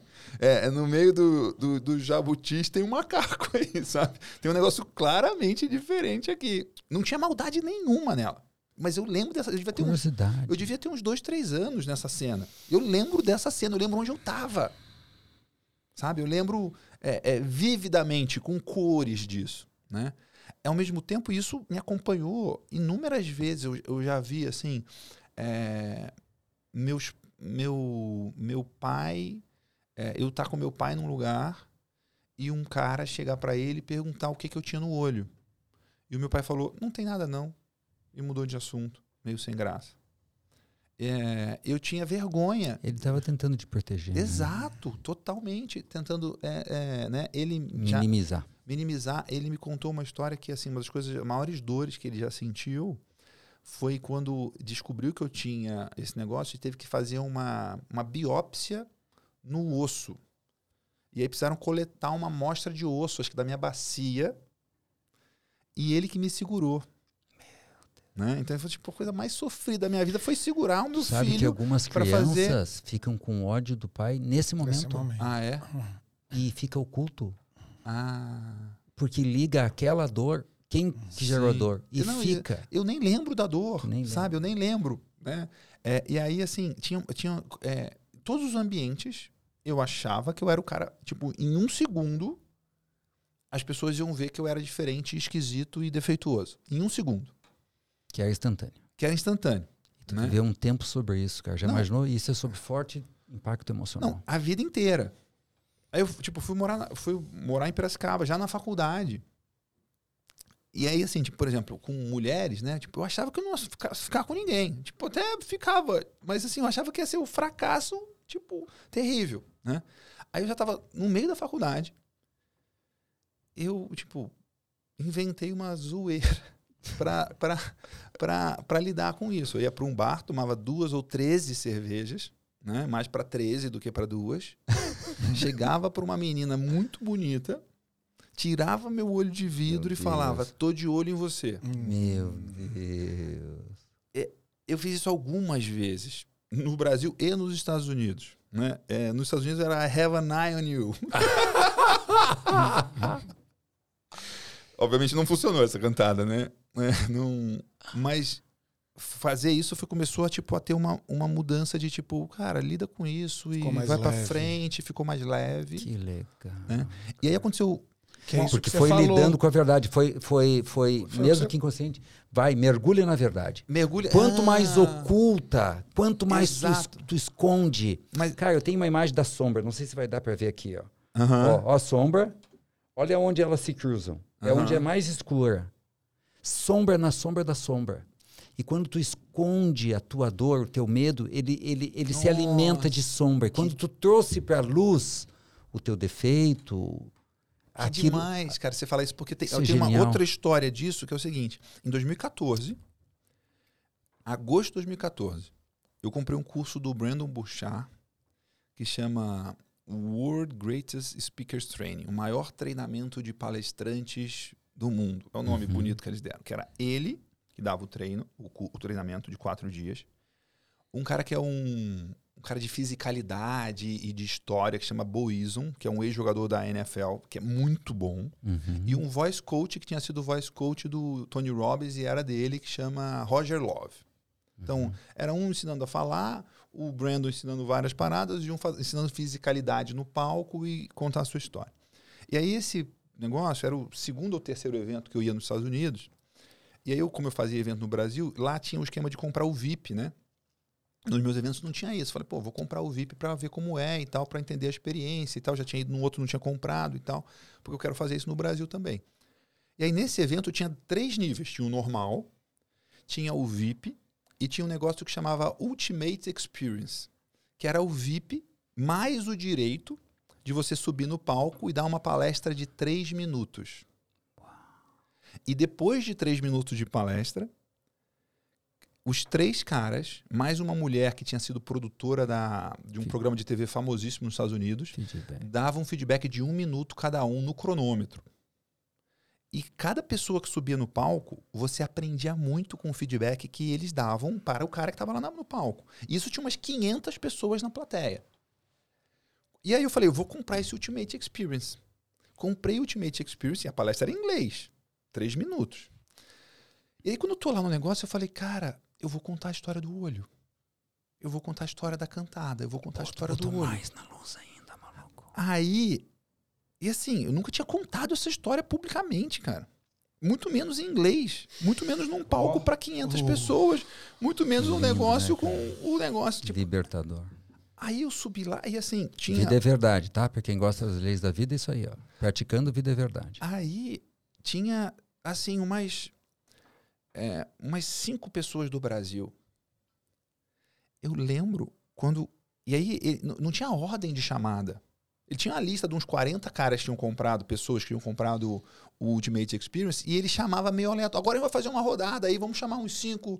E aí chamava. Daqui já, a pouco, bom. Aí já no. Acho que no, no, primeiro dia não teve isso, já no segundo dia, meio que logo, Miguel Cavalcante. Quando eu levantei, e tinha um, um, cinco brasileiros, assim, mais meninas do ter-home, não sei se é um, algum homem. Eu lembro que elas olharam para mim assim, tipo, como se eu fosse é, o cordeiro a ser imolado. tipo, coitado, vai lá, vai, vão, vai, vai, vai, vai, vai ser jogado aos leões. E assim, tinham caras famosos, que caras que eu conhecia e tal, tipo, de, do, dos Estados Unidos mesmo, que iam lá e faziam palestras bostas, assim, de três minutos, né? Meu, eu subi lá e contei essa história do, do olho em três minutos. E, tipo, fui aplaudido de pé depois de contar a parada. Ah, isso virou a chave pra ti. Completamente. E aí o feedback das pessoas foi incrível. Dos, dos quatro caras davam feedback, mas assim, coisas, né? Tipo, ajustes pequenos, assim, pô, ainda mais eu tinha falado em tom de voz e tal, mas o cara, tipo, não, foi muito bom, não sei o quê. E aí aconteceu uma coisa muito maluca, que quando eu desci do palco, as pessoas, os brasileiros que me receberam lá, tipo, estavam vibrando comigo. Vibrando. E antes eu tinha, tipo, tá sendo jogado aos leões, mas para mim, assim, esse negócio que você está falando da, da verdade é, é muito interessante porque quando eu contei a história eu foi aí que eu me libertei de verdade foi, do negócio. Foi. E ao mesmo tempo, eu ficou claro para mim que essa história do olho, de ter medo de chegar em menina e tal, era a maior bobagem do mundo. Ao mesmo tempo que era um baita medo gigante que eu tinha. E ao mesmo tempo eu percebi que eu tinha vários outros medos que eram iguaizinhos esse medo que eram gigantes dentro de mim, mas que não tinha razão lógica nenhuma, que eu podia, tipo, tudo bem, eu sou o caolho, tenho olho de vidro, coisa esquisita, vai ter gente que vai achar estranho. Em várias situações fica com remela e tal, tipo, é, não é um olho normal, né? É um olho claramente inferior, mas, tipo, isso... É, posso viver muito bem com isso, né? Eu sou careca. E tem... e aí tinha N outras coisas que, que, que eram parecidas com isso. E aí eu comecei a contar Aliás, essa história. De outro jeito. E aí, cada vez que eu contava a história, ficava mais leve. Sim, verdade, verdade, verdade. Eu não sei. Verdade, verdade. Posso falar uma coisa aqui, Marcel?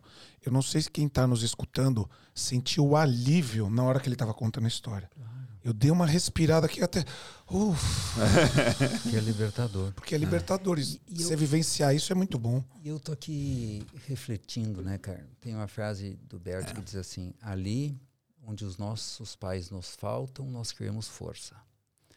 E eu tô ampliando um pouquinho isso, cara, porque nos últimos tempos eu tenho me perguntado como eu consegui trabalhar com a palavra, tendo eu um problema de dicção que vocês captam um resquício agora, que já foi muito, muito maior, muito mais grave. Eu fiz bem pouco fonoaudiologia. A alma foi amadurecendo e eu fui integrando e eu vejo que fica cada vez melhor sem fono. Isso é, é muito louco. Isso é muito louco. Mas eu é não tipo, posso pensar. Se é eu tipo, pensar, não sai. É tipo questão Esse, de pele, não é a pele é só o sintoma. Só sintoma. Isso aqui também é um sintoma de algo. Como que eu fui trabalhar com a palavra, cara? Porque tudo que eu faço é palavra. Tudo, tudo. E aí eu tô conjecturando o que muitos já falaram de outro jeito que ali onde a vida nos falta, nós criamos força.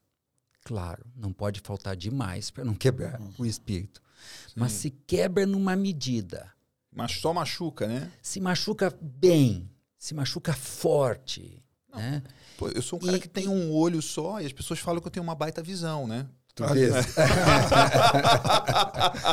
e, e, e, em alguma medida, em alguma medida, eu não sei vergonha, em alguma medida, é piadinha. Tem, tem uma oh, cama elástica. O, o, Marcel, tipo, o médico a palavra tem língua portuguesa, né? É. em alguma medida, tem um colchão, tem uma hum. cama, uma rede de proteção que tu possa estar tá machucado nessa rede de proteção.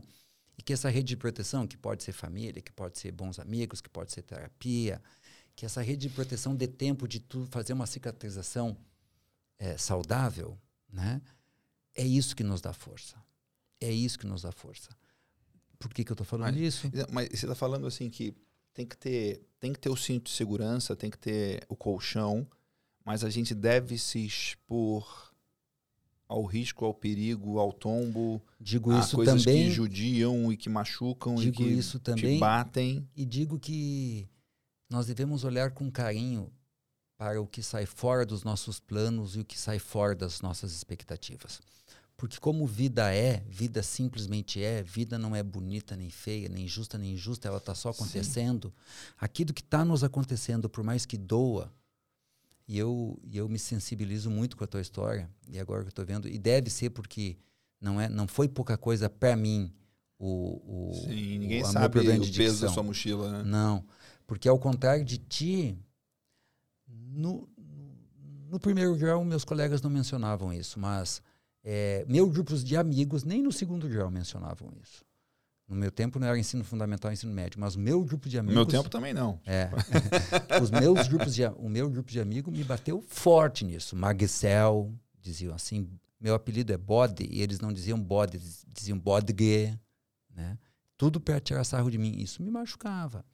E isso me fazia ficar ali. Eu não, eu não brigava com isso, mas eu estava lá e aquilo me batia, e me batia, e me batia.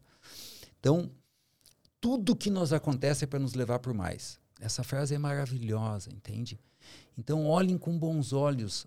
O que que faz? O É que- músculo, O Miguel? que que faltou para você não quebrar o espírito? É, é essa rede de proteção, sabe? Eu, me, eu acho, vê o que era contigo, vamos conjecturar aqui. Eu acho que era ah, me sentir amado pelos meus pais, eu me sentia amado pelos meus próprios amigos, mesmo que eles dissessem isso, né? Eu sempre tive muita ambição, era uma ambição assim, e ela está aqui até hoje. Ambição ah, no pior no melhor, no melhor sentido. Por Sim, muito claro. tempo no pior, no melhor, cada vez mais no melhor, cada vez mais, Sim. menos no menor. Essa, e eu, eu não sei em que medida, eu não sei em que medida, eu, não, eu nunca permiti mostrar para meus amigos que eu era bom, mas eu não sei em que medida isso me deu força também, entendeu? Eu não sei em que medida. Vocês estão me zoando aqui, mas eu vou sair lá na frente. É, mas não, não Mas conscientemente. você entrava no fluxo, às vezes ele te zoava e você zoava ele ali um pouquinho da- com as coisas dele. Não. Você entrava na brincadeira? Não, eu ao contrário. Eu nunca gostei que tirassem sarro de pessoas. Mas você não entrava na coisa. brincadeira? Não. Falava, Não. ah, f- Não, eu só ficava quieto. Não, e você que é gordo e tal. eu nada assim. Não. eu sempre Eu fui só gordo. ficava quieto. Eu só ficava quieto, desviava o assunto e passava adiante. Eu fui o gordinho, eu pesava 157 quilos. Tá? E a minha infância, o meu grande trauma era o gordo baleia saco de areia. Só É. que eu levava isso na brincadeira e brincava com todo mundo. Mas era brincadeira, brincadeira ou era defesa? Eu acho Ah. que era brincadeira. Porque eu sempre fui amigo de todo mundo, eu tirava sarro de todo mundo, todo mundo brincava, era Não, todo mundo e amigo, aí todo mundo se Tem uma, aproximava. tem uma outra coisa do eu não olho. entrava nesse. Tem, tem uma, tem uma, não ficava tomado, mas me mas, doía. mas tem, Do- uma, tem uma outra coisa do olho que tem muito a ver com o que você está falando, que é o seguinte: é, esse negócio do olho, que me fazia me sentir esquisito, estranho, diferente, de alguma forma, eu não sei explicar como, me fez desenvolver a habilidade É de isso. me relacionar com as pessoas. É isso É aí. isso. Eu chego nos lugares, eu fico amigo rápido É da pessoa, é conecto todo mundo, converso e tal, e consigo, tipo, ser interessante e agradável com um monte de gente. E veio daí. Eu não sei explicar É como, isso. mas, tipo, olho de vidro e ser bom pra lidar com Porque a gente. gente não né, sabe né? explicar. E o gordinho também tem esse, né, o esquema. A vida está nos forjando, a- desenvolveu a- a- habilidades. A piada, tinha um amigo do meu pai que era muito gordo, ele falava: ser gordo é muito difícil. Porque o gordo não pode nem brigar. Porque se ele, o gordo tá brigando e tá batendo, olha lá, ó o gordo lá batendo no cara, que judiação. Aí se ele tá apanhando, ó que gordo mole.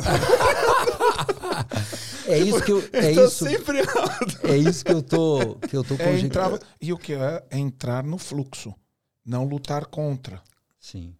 É. Porque E aí você cria essa habilidade, essa, essa- saber lidar e cria. eu fico pensando aqui o quanto eu, a- eu, eu suportei as porradas da vida só por causa disso, entendeu? Porque Porque você estava treinado, né? Você já tinha apanhado. exatamente, é uma Né? Tipo, hipótese. não, Eu, eu vou nos lugares que tem umas zoeiras e tal, as coisas tipo, meu, sério que isso aqui é zoeira? Tipo, Então- já, lá então- no São Bento, na terceira série, já, já, já foi. né? Então, então, da minha parte nesse tema, eu quero sublinhar isso assim. Tá bom, ninguém acha bonito é, ter um olho machucado ou não ter um olho, pesar cento e 57. 57 quilos. Não é gostoso estar nesse lugar, não é gostoso ter problema de dicção. Definitivamente não é gostoso. Mas já que o destino nos deu essas, essas Sim. bênçãos e essas maldições, porque onde estão as bênçãos estão as maldições, estão as maldições estão as bênçãos, que nós possamos, ao mínimo, fazer um esforço para olhar deste jeito, olhar com olhos de Deus, Ah. olhar com bons olhos. Se não a época lá, mas o quanto antes a gente puder olhar o que, que isso está fazendo comigo. Porque a criança não vai ter recurso para fazer isso, mas nós adultos, nesse exato momento, nós podemos estar passando por um desafio. Pode ser que o casamento esteja ruindo, pode ser que os negócios não estejam indo bem, pode ser que a gente esteja adoecendo, e aí a gente está se perguntando, mas por que, que isso está acontecendo comigo?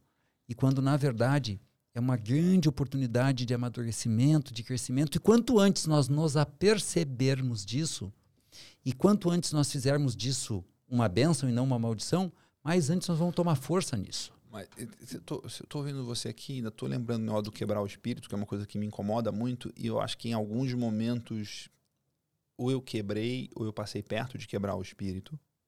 E eu tô lembrando de um, um documentário que eu vi há bastante tempo, que eu não lembro nem o nome, nem exatamente qual era o esporte, mas era um time que eu não sei se de basquete ou alguma outra coisa parecida com basquete, de paraplégicos. E aí, tipo, era um time campeão de americano que jogava e era só caras que tinham se acidentado, né? E caras que eram, tipo, malucos, idiotas e faziam burradas e bateram o carro, capotaram o carro, N coisas. E, e aí o cara conta a história da vida dele, tipo, como eu era antes e tal. E aí tem mais de um cara no, no, no filme que fala assim, é muito louco, mas eu, eu tô muito melhor hoje de cadeira de rodas do que o idiota que eu era Ah, isso é a coisa mais linda. andando com as, É. com as pernas e tudo, né? Sim. Tipo, eu, eu sou um, um ser humano, Outra uma pessoa. pessoa. performance, tudo meu é melhor hoje, né? Então, assim, pô, se alejar num acidente de carro é uma coisa que pode claramente quebrar o espírito, Pode. né? E o que que fez esse cara fortalecer, né? É, aí é multifator, cara. É muito difícil a gente chegar nisso. Eu sei essa dúvida. Eu também já me perguntei Não, porque assim... por que, que uma criança tô- que nasce em berço esplêndido tô- se atrapalha tudo e um menino de rua Sim, vira um mega empresário. é. É, que é- são essas múltiplas conexões. Sim. Sabe Mas do o vida e que, o que, conexão? que tem de, de pontos em comum? O que, que tem de pontos a olhar? O que, que são pontos luminosos nesse processo de um cara que fez o, o, a quebra de espírito, fez aquele o osso onde quebrou ficou mais, mais forte, ali. mais forte ali do que em qualquer outro lugar. Eu, eu já olhei muitas vezes para isso, Miguel, porque eu, eu sou um atento observador da realidade, cara. É, eu poderia dizer que foi o modo como ele escolheu olhar. Tá, mas por que, que um olha de um jeito e o outro olha do outro? Sim, E como que olha, né? E como que, que olha olha? desse jeito, né? Isto é absolutamente misterioso. Eu não consigo te dar uma resposta e duvido que alguém dê essa resposta e torço que alguém dê essa resposta, porque a pessoa que Vai der ser essa resposta vai ser muito útil. Sim. Mas eu já observei atentamente, atentamente. E aí tu tem várias situações semelhantes, gêmeos, gêmeos que univitelinos. Não, é que tem, realmente tem, tem E- gente e- que vai escolher caminhos diferentes, mas, tipo, a música, você tem algum jeito de, de que- quebrou o espírito, restaurar o espírito? Mas quando quebra, não quebra totalmente também, tu ora, Você fala quebra uma parte, entende? Ah. Não quebra tudo, cara. Por isso que a pessoa segue. Você fala isso, você fala, quebrei o osso onde calcifica mais forte. Quando calcifica mais forte, eu estou unindo duas partes que foram separadas. Talvez quando a gente quebra o espírito, duas partes nossas foram separadas. E talvez a gente buscar a união dessas duas partes dentro de nós, buscar a autoconfiança lá dentro, com um aprendizado, um ressignificar, talvez falsa essa volta do espírito tá aqui do meu lado. Mas, de novo, eu concordo com, o Ma- com o Marcel. Eu caí de moto agora, quase morri. É, acordei dentro da máquina de. Como é aquela máquina lá, chata pra caramba? De Ressonância. ressonância? Deus Você achou falando, que tava indo pro céu? Deus falando assim pra mim, acorda aí que você não vai não, fi. Mas a marca tá aqui todo dia, eu olho, eu tenho um filho, eu tenho que me cuidar, eu tenho que me precaver. Então o espírito da moto foi meio... Mas eu ainda tenho a moto ali, dou umas voltinhas, mas agora mais ainda? devagar. Entende? Então é isso. A gente Eu tenho um amigo que vendeu a moto e tá comprando de novo. a gente é, refazer essa conexão aonde foi quebrada a nossa confiança. Né? Eu estou refazendo a minha confiança em subir na moto de novo. Então acho que é por esse caminho a gente fa- fazer calcificar dentro de nós, mas a cicatriz vai estar lá. Cara, Mas você conseguiria voltar a andar de moto Já tô andando. mais agressivo do que você andava antes? Não, não era agressivo. Minha moto não passa de 60 por hora. Eu tava parado no farol, o cara bateu atrás de mim. Ah, a gente não tem controle disso, mas isso é Sim, uma outra história. A vida é. Eu acho que isso é a vida Claro. é. E eu tenho uma frase que eu não lembro quem você podia falou. ter morrido, né? Sim, e tem uma frase que alguém falou, não sei quem é o autor e desculpa não dar a frase, mas talvez o seu maior trauma esteja ligado ao seu propósito. Seu maior É trauma, muito possível. sua maior dor, talvez esteja ligado ao seu É propósito. muito possível. Sim? Então, que, que você leve isso é, como essa dor, que você possa ajudar outras pessoas a não passar por essa situação que você passou. Ou superar essa situação. Isso. Né? Ótimo. Miguel, nós estamos chegando no finalzinho do nosso bate-papo. E Eu nem vi quanto tempo passou, Aula mas de- foi rápido. é, Aula foi- de terapia aqui. Passou. E eu tinha. Eu ia caminhar outro caminho, mas eu olhei no relógio que agora o tempo e- e- e se foi. Eu, que, eu quero te ouvir uma coisa que é importante, que quase sempre a gente pergunta, não é sempre, né? Mas é importante.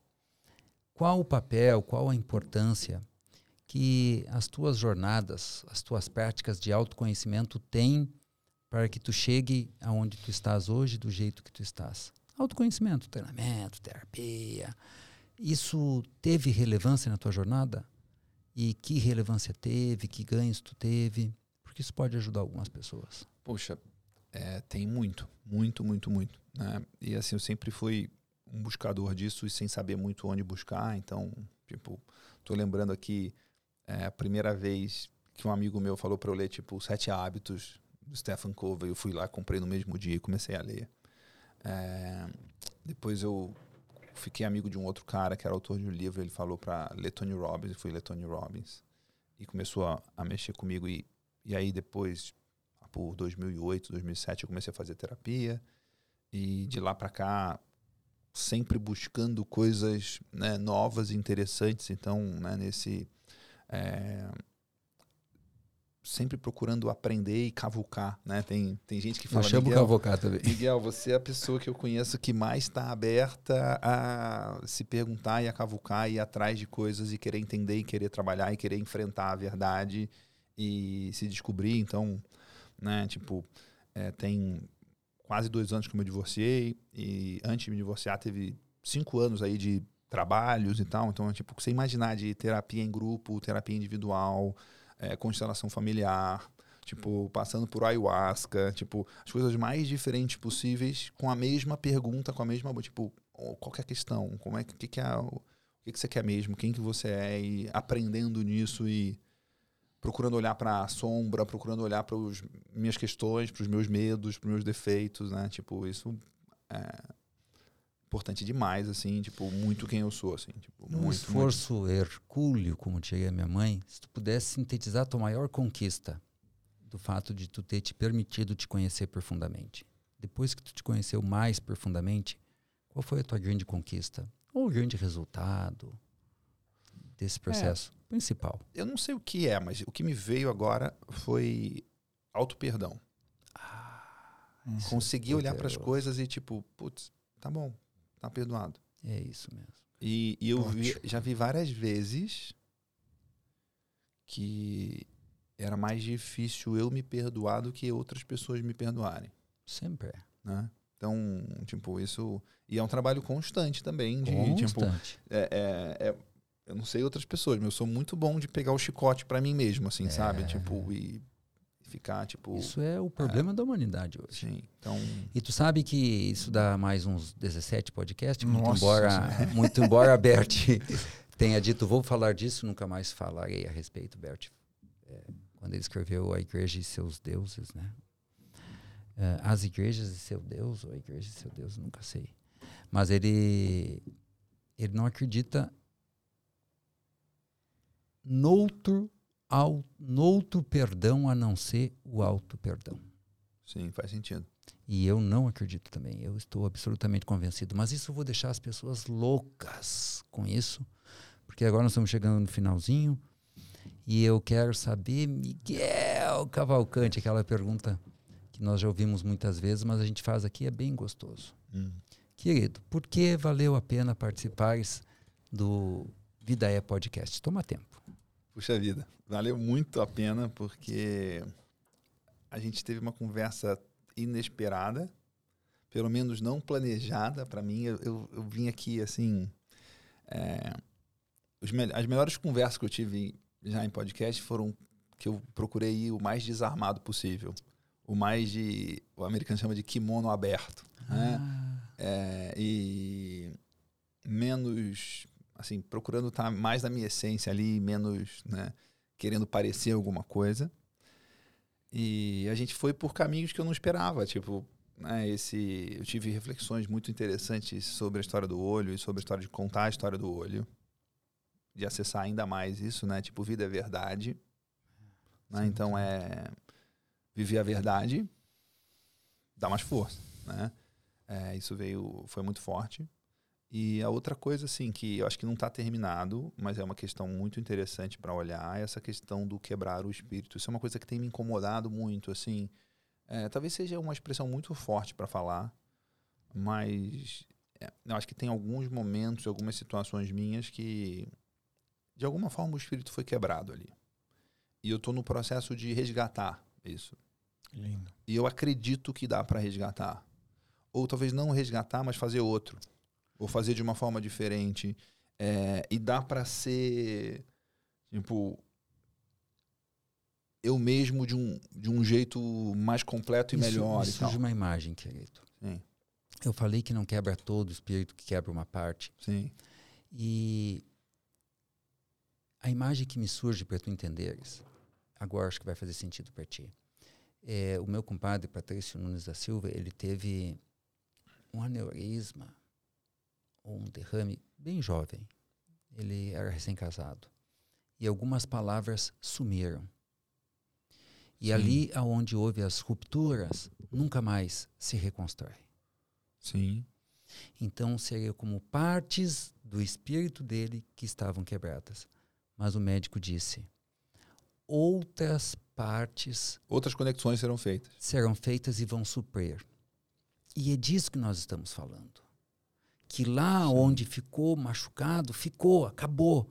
Mas que é possível seguir apesar disso. Sim. E aí, via de regra, isso só é possível, aí sim, com ajuda externa. Aí podemos escolher meditação, terapia, mentoria, coaching, treinamentos, imersões.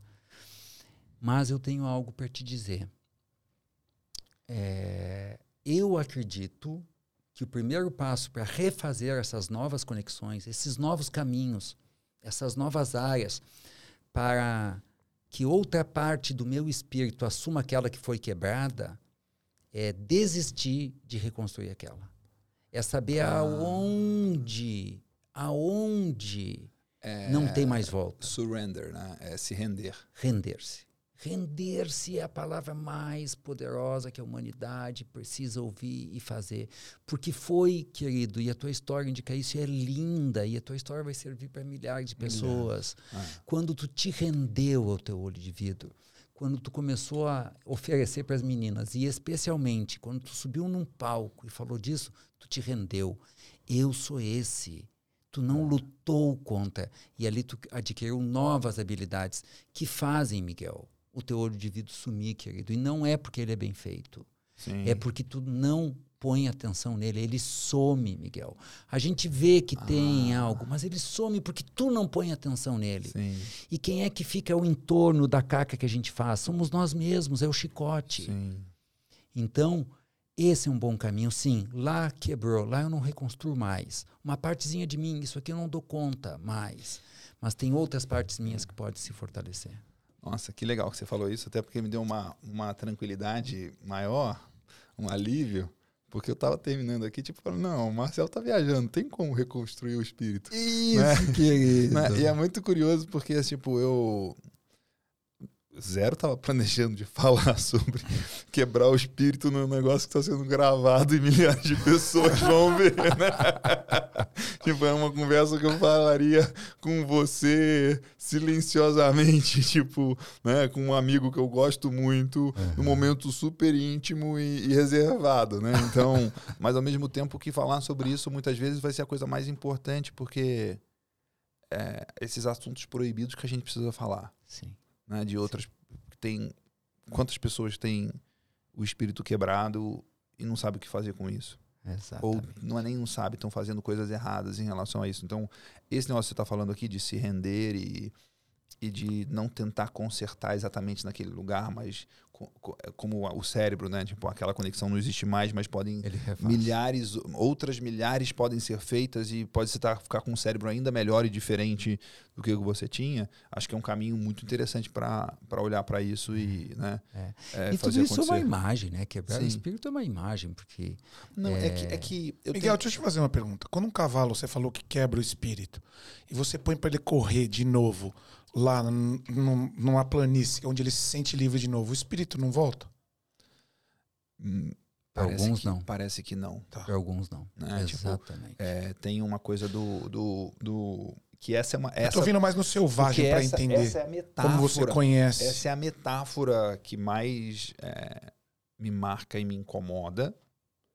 Porque é justamente isso. Você pegar, tipo, o cavalo Sim. mais selvagem você pode amansar ele até certo ponto, ou você pode passar do limite quebrar Isso, ele. E aí ele não tem mais. Ele não tem, ele, ele não tem mais uma, um, um fogo interno, não uma tem. ânsia interna. Tipo, uma coisa. E o cavalo, tipo, é, é uma, eu sou criado em fazenda e eu nunca tive cachorro. Então as pessoas têm uma ligação com um cachorro enorme. Eu não tenho nenhuma ligação com cachorro. Eu tenho ligação com um cavalo. E aí, se você vê o filme Avatar, que o cara monta num dragão Sim. e conecta o cabelo dele com o cabelo do dragão. Aquilo é com o cavalo, é a mesma coisa, só que você conecta com a perna, o seu corpo. Você vira um bicho só. Quando você está conectado Sim. com o cavalo de verdade. Né? E o cavalo é um bicho que se entrega é um bicho que tem, tem um espírito incrível ali de, de fazer as coisas e de, de querer. Você vai, tipo, está correndo atrás de uma vaca Ele tá montado tá num cavalo, o cavalo tá ali querendo pegar mais do que você e cercando e fazendo a orelha olhando e tipo, tem um espírito e, e, e você pode quebrar o espírito. Para você ter uma ideia, é possível matar um cavalo correndo com ele. Um cavalo fiel e um cavalo ele morre. dedicado. Ele vai até a morte. Ele vai até a morte. Ele, ele e se entrega. Né? Então, é, é e, e, e, sim, é possível quebrar o espírito do é cavalo. Disso. Só e que nós, a gente não é cavalo, né? Mas nós, como seres da natureza, não somos, e a nossa diferença é que a gente pensa a respeito e pode reconstruir as partes. Sim. Essa é, é a diferença. Mas também, em alguma medida, nós somos machucados profundamente e eternamente. Eu acho que melhor do que quebrar o espírito é nós somos machucados profundamente e eternamente. Acho que essa é uma boa imagem. Quebrar o espírito é forte mesmo. Então, é tudo jogo de palavras, mas é para a gente sim. entender melhor.